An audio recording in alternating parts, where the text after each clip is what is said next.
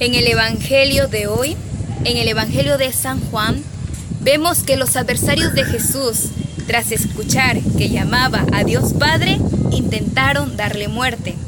Ahora pretenden hacer lo mismo, pero Jesús los frena y les invita a que reflexionen mostrándoles sus muchas obras buenas. Para sus contrarios, esto resulta una blasfemia. En cambio, para el evangelista Juan, estas palabras representan la cumbre de la revelación de Jesús. Ahora pensemos, ¿cuántas veces nosotros tratamos de blasfemos a nuestros profetas de hoy? ¿Cuántas veces les damos la espalda igual que le dieron la espalda sus vecinos a Jesús?